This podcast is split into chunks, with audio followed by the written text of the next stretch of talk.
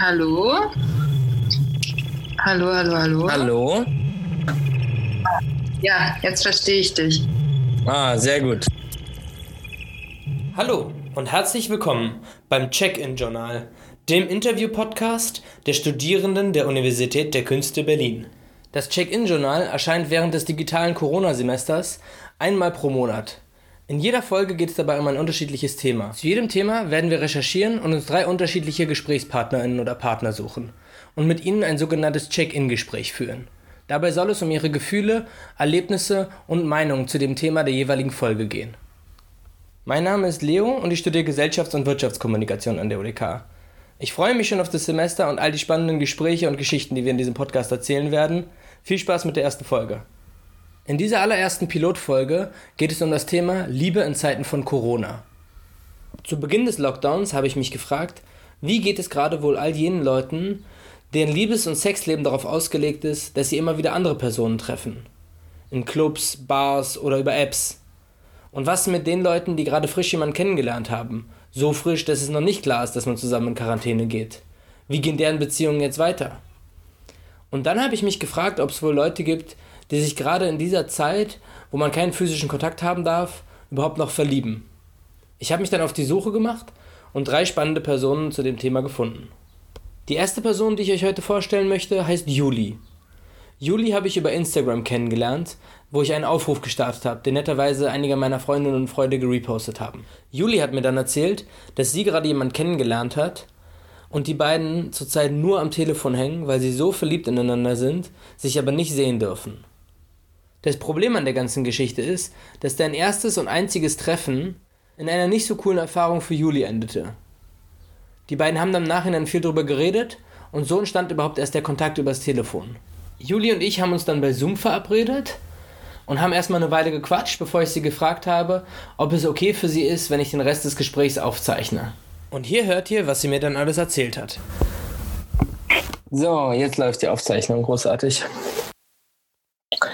Sehr gut. Ähm, ja, du hast mir erzählt in dem Chat von uns bei Instagram, dass du gerade jemanden kennengelernt hast und dass ihr dann aber quasi euch auch jetzt die ganze Zeit nicht sehen könnt. Wie habt ihr euch denn kennengelernt was da genau passiert? Mm, also eigentlich diese Kennenlerngeschichte total scheiße. Deshalb bin ich auch so, so ähm, verwirrt damit, dass ich jetzt mich so in die Stimme quasi von jemandem verliebt habe weil wir uns eigentlich nach dem Feiern kennengelernt haben und irgendwie die Begegnung, die wir da hatten, seiner Seite auch irgendwie ein bisschen oder eigentlich ziemlich grenzüberschreitend war. Also okay. wir haben uns beide im Party-Kontext kennengelernt und ähm, ja, haben dann aber irgendwie gesagt, so, ey, das war irgendwie scheiße, lass uns da nochmal drüber reden. Und ähm, ja, dann kam irgendwie Corona dazu und ich habe irgendwie seitdem wahnsinnig viel Zeit mit diesen Menschen telefoniert. Und mich macht es total wahnsinnig, weil ich gar nicht weiß, wie ich darauf reagiere, einfach weil wir was erlebt haben zusammen, was nicht schön war. Ja, krass. Also ich finde schon krass, wie viel ich an ihn denke. Also auch mit so ganz vielen Sachen, die gar nichts mit ihm zu tun haben irgendwie ist es auch spannend, weil ich glaube, wenn jetzt Corona nicht wäre, dann hätten wir das auch nicht so aufgearbeitet. Wir sind an dem Punkt, wo wir, wo wir beide nachvollziehen können, was passiert ist und wieso es passiert ist. Ähm, okay, ist es natürlich trotzdem nicht, aber es ist halt super spannend, eigentlich so viel darüber zu reden und ja, ich finde es total spannend, auch jemanden irgendwie so intensiv kennenzulernen, ohne jetzt irgendwie nochmal einen körperlichen Kontakt zu haben. Was würdest du sagen, ist daran anders, als wenn man jemanden mit körperlichem Kontakt kennenlernt? Mm, naja, Thema Sex finde ich halt ziemlich krass. Ich finde es so spannend, mit jemandem sich intensiv darüber auseinanderzusetzen und darüber zu reden, ohne es zu machen. Weil ich schon irgendwie das Gefühl habe, dass es einfach viel zu schnell sonst geht. Und es ist ja auch oft schön, das einfach auszuprobieren. Aber ich finde es gerade auch irgendwie total spannend, zu gucken, wie hätte es eigentlich laufen sollen und wie, wie würde ich mir ideellen Sex zum Beispiel vorstellen. Auf dieser Ebene finde ich das irgendwie total spannend, weil ich das Gefühl habe, oft findet man irgendwie nicht so sich die Zeit dazu, sich irgendwie groß verbal auszutauschen, sondern macht irgendwie einfach, oder zumindest war es bei mir bis jetzt so. Und dann, ähm, ja, ich finde es spannend, so viel Zeit da reinzustecken. Und hast du das Gefühl, dass ihr beide euch kennt? Oder dass du ihn gut kennst? Ähm, ja, ich weiß nicht. Also ich habe schon das Gefühl, dass ich ihm Sachen erzähle, die ich anderen Leuten nicht erzählen würde. Also er weiß auf jeden Fall jetzt schon viele Dinge über mich und ich über ihn, die man sowas wie Geheimnisse nennen könnte, die wir uns, wenn diese Beziehung nicht darauf ausgelegt wäre, gerade so viel zu telefonieren, vielleicht auch nicht so schnell so anvertraut hätten. Hast du denn Angst, dass ihr euch vielleicht doch nicht so gut versteht, wenn ihr euch seht? Ja, total. Total einfach, weil ich quasi jetzt so super viele schöne Erinnerungen daran habe, mit ihm zu telefonieren, aber ich ja irgendwie gar nicht so schöne Erinnerungen daran habe, ihn als mit ihm als Menschen, also mit ihm, die ich mit ihm physisch erlebt habe. So. Und ich habe voll Angst, dass da, also dass ich mir jetzt so, so Hoffnungen daran mache, aber da am Ende dann irgendwie das doch nicht ist, weil es halt irgendwie aktuell ja einfach auch nur telefonieren ist. Immer eine ganz blöde Frage, über was redet man fünf, sechs Stunden lang? Ja, das fragt sich meine Familie auch. Ähm, über was wir, ich weiß es auch nicht. Ich komme ja auch da, also deshalb fühlt es sich für mich auch total an wie verliebt sein, weil ich glaube, das letzte Mal, dass ich so sechs Stunden lang mit jemandem telefoniert habe, war auch zu so Teenie-Zeiten. Und ja, also wirklich eigentlich über alles, was uns einfällt. Ich, ich kann es dir auch nicht erklären, was, was wir so lange schaffen zu reden. Also ich schaffe das mit anderen Leuten auch nicht. Die meisten andere Leute, mit denen ich telefoniere, geht das Gespräch nie länger als eine halbe Stunde. Was ähm, was, was meinst du, was ist das Erste, was ihr machen werdet, wenn ihr euch seht? Ich, ich weiß es nicht, weil ich halt gar nicht weiß, wie ich darauf. Äh, jetzt hat er mir sogar gerade geschrieben. ähm, also ich glaube auf jeden Fall, wenn wir uns treffen, dann wird es jetzt nicht irgendwie so sein, dass man, wie man es machen sollte, auf anderthalb Meter Kontakt dann irgendwie durch die Gegend spaziert, weil dafür ist irgendwie der Wunsch, irgendwie sich zu sehen und sich dann doch irgendwie auch zu erleben oder anfassen zu können, glaube ich, zu groß. Also ich habe auf jeden Fall schon Lust, ihn zu küssen oder ihn zum Armen, auch wenn Sachen zwischen uns passiert sind, körperlich, die nicht so schön für mich waren. Wobei wir auch manchmal voll davon so träumen, zusammen in Urlaub zu fahren oder so. Also wir, wir sind schon einfach irgendwie auf so einem komischen Level irgendwie, ja, es ist irgendwie so verliebt. Also wie, gesagt, wir träumen davon irgendwie so zu sagen, okay, wir wollen irgendwie mh, Bus mieten und durch Europa reisen, also einfach irgendwie so Sommersachen und das Festival zusammenfahren und was man halt irgendwie so alles jetzt nicht machen kann, überlegen wir schon am liebsten irgendwie, die wir zu zweit alle erleben wollen. Aber auf der anderen Seite haben wir eigentlich de facto noch nie wirklich ja noch nicht mal 24 Stunden physisch mit diesen Menschen verbracht. Keine Ahnung, wir haben schon mal stundenlang darüber geredet, was für Musik wir hören würden, weil wir zusammen mit einem Band irgendwie durch die Gegend fahren. Das haben wir wirklich stundenlang geplant oder welche Bücher wir uns gegenseitig vorlesen wollen würden und so. Also so voll absurde Sachen. Und dann ist mir halt kurze Zeit wieder später aufgefallen, hey, ich weiß noch nicht mal, wie es sich für dich, mich anfällt, dich zu umarmen eigentlich. also das kommt mir total absurd vor. Ja, also ich bin eigentlich jetzt ein bisschen durch mit meinen Fragen, weil ich auch nicht will, dass dieser Podcast zu riesig wird. Ja, ja, alles klar. Geil, dann schöne Ostern dir, Juli. Danke dir auch, ciao. So, willkommen zurück im Studio, in meinem kleinen Corona-Mini-Home-Studio nach dem Ausschnitt dieses Gesprächs mit Juli, was ich über Zoom geführt habe. Ich muss sagen, ich finde es im Nachhinein voll die krasse Geschichte. Und so wenig ich es mir selber gerade vorstellen kann, so viel am Telefon zu hängen und meine Partnerin nicht zu sehen, umso sehr kann ich checken, dass wenn man gerade verknallt ist und sich nicht sehen darf, dass man es dann doch tut. Die nächste Person, mit der ich gesprochen habe, ist eine Bekannte von mir, die lieber anonym bleiben möchte und deswegen nicht namentlich erwähnt wird. Sie hat kürzlich eine Trennung hinter sich und ist jetzt gerade auf einigen Dating-Websites unterwegs. Ich habe sie dann online getroffen und wir haben über ihr Datingleben geredet und wie das gerade während Corona aussieht. Mich hat besonders interessiert, ob es nicht manchmal auch weird für sie ist, Zeit mit Menschen zu verbringen, die sie gar nicht kennt. Vor allem, weil sie mir erzählt hat, dass sie gerade einen Typen kennengelernt hat auf Tinder, mit dem sie jetzt so eine Art Tagebuch auf Google Drive in einem Dokument führt. Wie das zustande gekommen ist, hört ihr jetzt.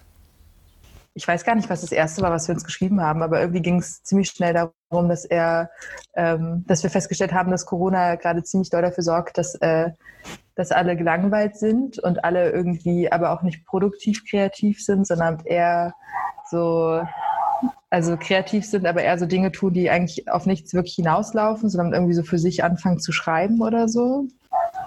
Und äh, mhm. dann haben wir so festgestellt, dass ich, dass so, wo ich angefangen habe, Kurzgeschichten zu schreiben und er hat auch angefangen, so ein ähm, so einen Groschen, erotischen Groschenroman zu schreiben in einem, in einem Start-up, wo, wo, er dann irgendwie so, so Szenen geschrieben hat, wie sie dann irgendwie am äh, Sojaautomaten Milchschäumer anfangen, sich anzufassen und so. Und das war äh, auf jeden Fall ziemlich witzig geschrieben. Und ich dachte am Anfang so ein bisschen, weil ich mag das eigentlich auch nicht so gerne, wenn man bei Tinder immer sofort auf so eine sexuelle Schiene fährt. Aber irgendwie hat das was in mir inspiriert und ich hatte irgendwie Langeweile und habe ich auch angefangen, so eine Kurzgeschichte zu schreiben über eine fiktive Begegnung mit ihm quasi, wie wir uns am Liebnitzsee treffen und dann auf die Insel schwimmen und beide Neoprenanzüge Ganzkörper tragen, damit wir uns nicht gegenseitig anstecken können mit Viren. Und ähm, ich glaube, das war auch so, als die ersten, als es so zum ersten Mal ein bisschen wärmer war und so. Genau, und dann haben wir so ein Mashup gemacht aus seiner Startup-Sexgeschichte und, aus und, aus, und aus meiner ersten fiktiven Begegnung mit ihm. Und genau, dann haben wir halt irgendwann so angefangen, so Alltägliches zu teilen und daraus sind jetzt echt, glaube ich, 120 Seiten schon geworden bei Google Docs. Und das ist auf jeden Fall ganz inspirierend gerade. Wow, 120 Seiten ist ganz schön viel. Es ist ultra viel. Quasi, warum hast du genau mit dem angefangen zu schreiben? So, also man merkt, finde ich, immer ziemlich schnell, mit welchen Personen man irgendwie gut schreiben kann und mit welchen Personen es einfach nur ultra langweilig ist. Man einfach nur ist, wie geht's dir? Hast du noch Klopapier? Hahaha, ha, ha. weißt du, so, okay, langweilig. Und dann gibt es irgendwie Leute, die man schon, wo man so drei Sätze hin und her tauscht, die teilweise auch super random sind aber wo man irgendwie merkt, okay, da ist so eine Person, die irgendwie auch so eine spezielle Art und Weise hat, Dinge zu ausdrücken oder so. Und mir ist irgendwann aufgefallen, dass es eigentlich super weird ist, dass man halt so random Leuten, die man überhaupt nicht kennt, von denen man nur drei Bilder hat, anfängt, so sein ganzes Leben irgendwie mitzuteilen. Ich hatte so auch einen Abend, wo ich dann so richtig lange mit, mit irgendeinem Griechen, der jetzt auch in Berlin lebt, über, über das Ende von Beziehungen gesprochen habe. Man erreicht irgendwann so eine super intime Nähe und spricht über so die Dinge, die einen eigentlich so am tiefsten beschäftigen, die man halt sonst mit seinem Tagebuch teilt ich mag irgendwie auch diesen Gedanken, dass man so eine Art interaktives Tagebuch führt und man eigentlich jemand anderem diese Dinge mitteilt und darauf halt auch eine Antwort bekommt, weil das ja, also das ist ja auch was, wonach man sich dann irgendwie sehen, dass man in dem Moment so verstanden wird oder so. Also ich fand es super spannend irgendwie und ich fand es auch sehr ähm, therapeutisch wertvoll, dass einem so eine fremde Person auf einmal sich so voll intim mit einem connected auf so einer Ebene. Also super weird, aber irgendwie finde ich das eigentlich ganz schön. Hey, aber sag mal, Fritz hat mir erzählt, dass du deinen ersten Freund irgendwie auch über äh, so Tumblr kennengelernt hast. Also, ja, das war so. Nein, wir, wir haben uns tatsächlich schon fünf Jahre lang auf Tumblr gefolgt. Und ich habe halt so über Jahre hinweg halt immer so diesen Blog verfolgt und fand es irgendwie immer interessant, was da so hochgeladen wurde, weil das jetzt halt auch, also einfach halt auch gute Künstler waren oder Künstlerinnen, die dort äh, gefeatured wurden und mhm. das einfach so Daily Inspiration mäßig war. Und genau, und dann haben wir halt einmal wieder so hin und her geschrieben, aber das war eher, weil ich irgendwie so ein bisschen gehofft habe, dass er nochmal Bilder von mir repostet, damit ich viele, viele Likes kriege. Sad but true. Ja. Naja, und dann genau haben wir uns halt im, sind wir uns im Real Life ähm, begegnet. Und das war schon auch eine sehr, also war einfach sehr special irgendwie. Krass. Ja auch so unabhängig, weil das war jetzt nicht so, dass man sich irgendwie kennengelernt hat über das Internet, sondern es war halt eher so, man hatte eine diffuse Ahnung, wie man ist und hat sich dann im Real Life eigentlich wirklich kennengelernt. Das war irgendwie voll schön.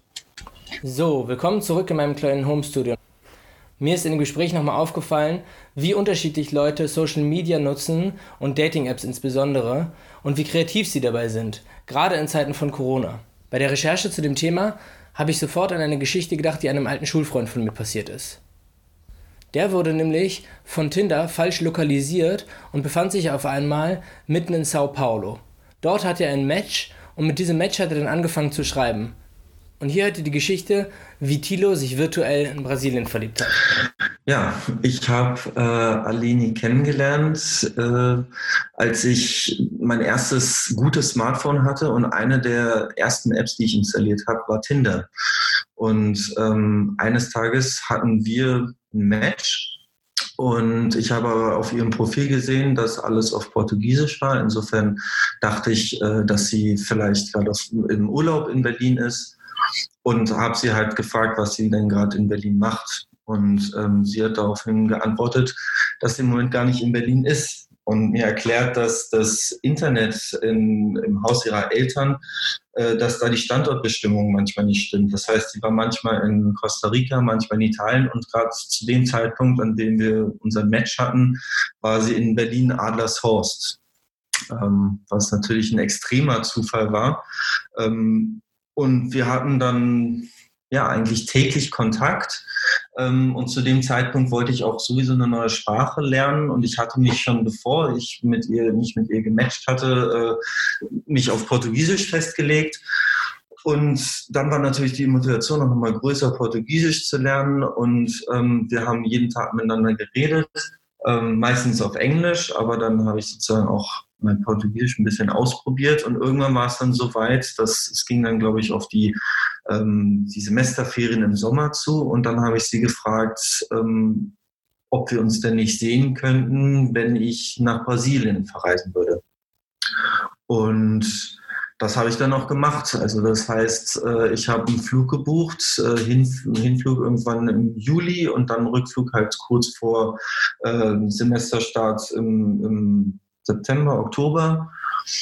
Und ja, viele meiner Freunde waren natürlich ein bisschen skeptisch, ähm, weil ich habe, ja, wir kannten uns bisher nur auf virtuellem Wege. Wir haben manchmal äh, sozusagen, ich glaube über Skype damals äh, geredet, ähm, Audionachrichten, aber ansonsten größtenteils halt per Chat. Und ähm, das war der einzige Weg, wie ich, wie ich sie eigentlich kannte. Insofern hatten auch meine Eltern, denen ich auch davon dann schon erzählt hatte, und meine Freunde, die hatten natürlich ein bisschen Vorbehalte. Aber ich hatte das Gefühl, dass wir uns gut genug kannten zu dem Moment. Also es waren mehrere Monate, die mit täglichen Gesprächen vergangen waren, als ich ihr schon vertrauen kann und dass ich äh, sie dann auch wirklich treffen würde vor Ort und dass sie auch wirklich so aussieht, wie sie auf den Bildern aussieht, die sie mir geschickt hat ähm, beziehungsweise die in ihrem Profil waren. Und ähm, dann bin ich nach Brasilien geflogen. Krass. Krass, krass, krass. Ja. Und, ähm, ich bin dann am Flughafen angekommen. Äh, sie, sie hatte sich leider ein bisschen verspätet. Ähm, da war dann natürlich erstmal die Nervosität groß bei mir, ob es jetzt vielleicht auch alles äh, ähm, falsche Hoffnungen waren. Aber im Moment, dann kam sie halt an und ähm, ja, es war,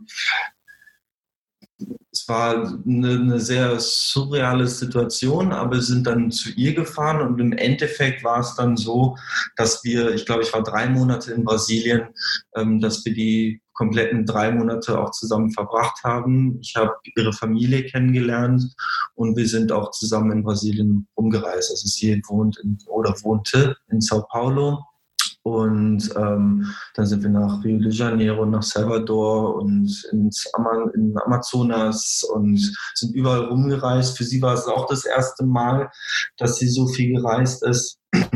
Und ähm, ja, nach drei Monaten bin ich wieder zurück nach Deutschland, aber der Kontakt hat sich gehalten. Also wir haben weiterhin äh, eigentlich jeden Tag miteinander äh, gechattet oder, oder Video Videoanruf mit uns miteinander unterhalten.